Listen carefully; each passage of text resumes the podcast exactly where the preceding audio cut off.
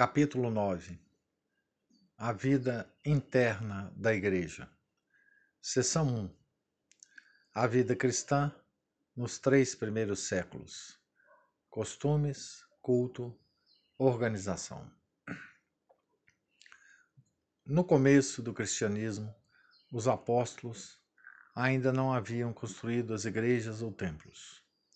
Reuniam-se nas casas dos cristãos para rezarem comungarem e tomarem as refeições. Não havia pobres entre eles, pois os ricos, donos de terras e de casas, vendiam tudo para ser distribuído pelos apóstolos entre todos os fiéis. A igreja começou a sofrer perseguições desde seus primeiros tempos de existência. Os judeus foram os primeiros perseguidores da religião de Cristo e os cristãos sofreram debaixo do jugo romano dez épocas de feroz perseguição. Os apóstolos São Pedro e São Paulo foram mártires da primeira perseguição. Em Roma ainda se pode ver a prisão onde os dois santos estiveram, a cruz sobre a qual morreu São Pedro e o túmulo do primeiro Papa. Neste local foi construída a Basílica de São Pedro, chamada a Catedral do Mundo Inteiro. Perto da igreja de São Pedro se acha o Vaticano, palácio residencial dos papas. Os primeiros cristãos de Roma reuniam-se nas catacumbas subterrâneos da cidade. Este local serviu de cemitério, de refúgio de lugar para o culto na época das perseguições.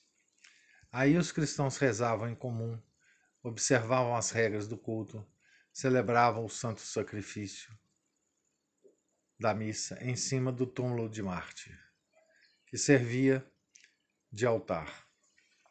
Foi encontrado nas catacumbas um grande número de esculturas e de pinturas que exprimem os dogmas cristãos sob formas simbólicas e alegóricas. No começo, a maioria dos lugares de sepultura, de refúgio e de culto pertencia aos patrícios romanos. Foi por espírito de caridade que estes últimos, nas horas perigosas das perseguições, davam asilo aos seus irmãos de fé nas suas propriedades funerárias.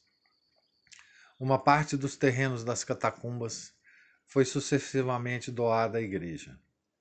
Depois do Édito de Milão, os fiéis começaram a se reunir nas basílicas, nomes que as igrejas primitivas tiveram. A palavra basílica vem do grego e quer dizer casa real.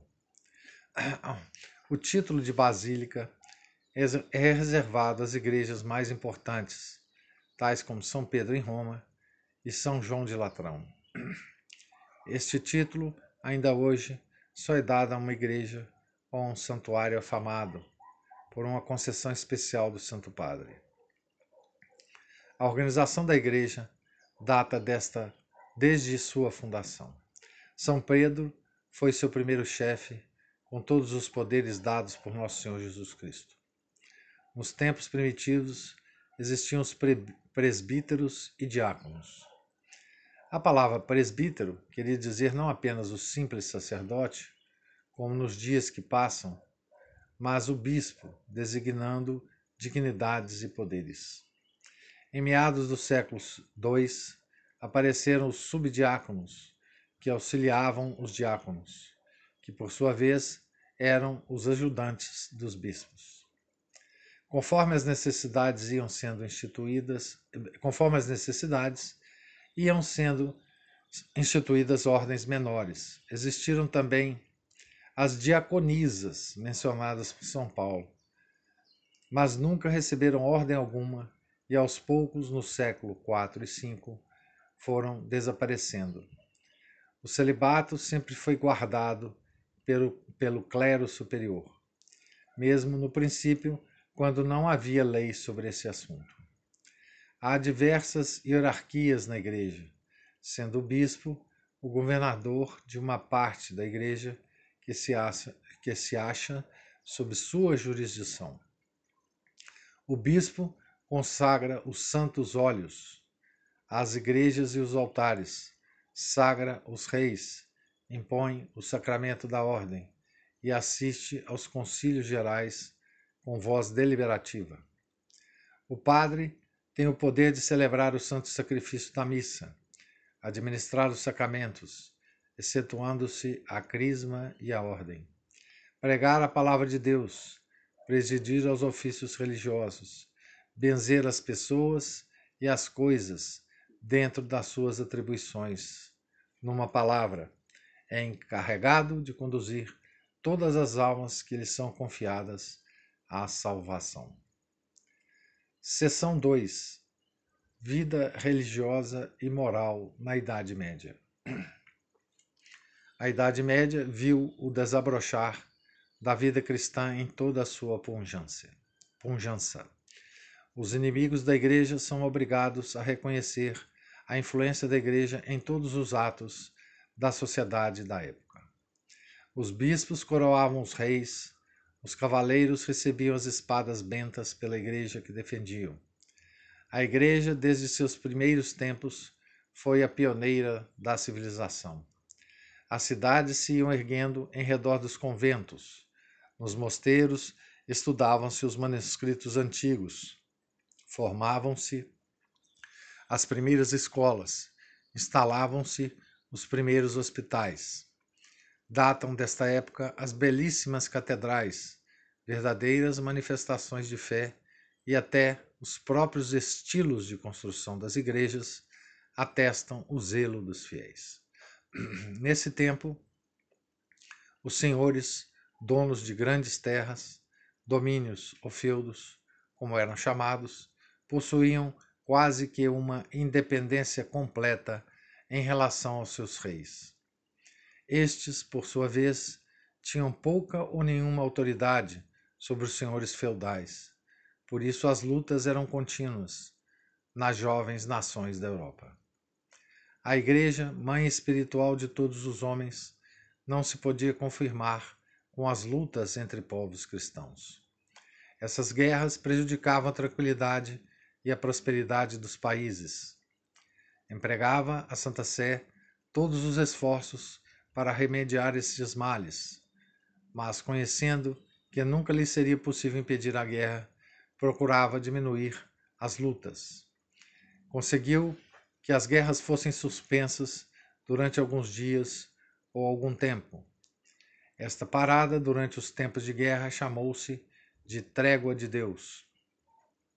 No princípio, a, trégua durava apenas da tarde de sábado até a manhã de segunda-feira, respeitando assim o domingo, o dia do Senhor.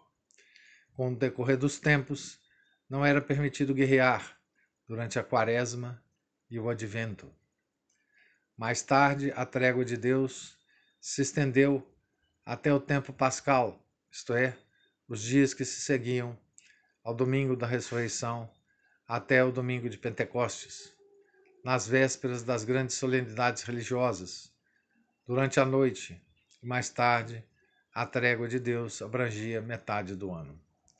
Esta feliz iniciativa foi devido a, São, a São Odilon, abade do célebre convento de Cluny, Cluny a ideia foi posta em prática no sul da França. De lá passou este costume para o norte do mesmo país e, finalmente, a trégua de Deus foi solenemente proclamada no Concílio de Constança, em 1043.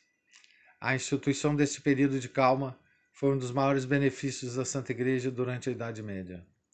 Abrandou os costumes, dava algum tempo de tranquilidade para o cultivo dos campos e permitia o progresso da indústria e comércio. O grande número de santos dessa época mostra-nos o grau de piedade e pureza dos costumes medievais. As grandes ordens surgiram, quase todas na Idade Média, auxiliando a Santa Sé em todos os ramos.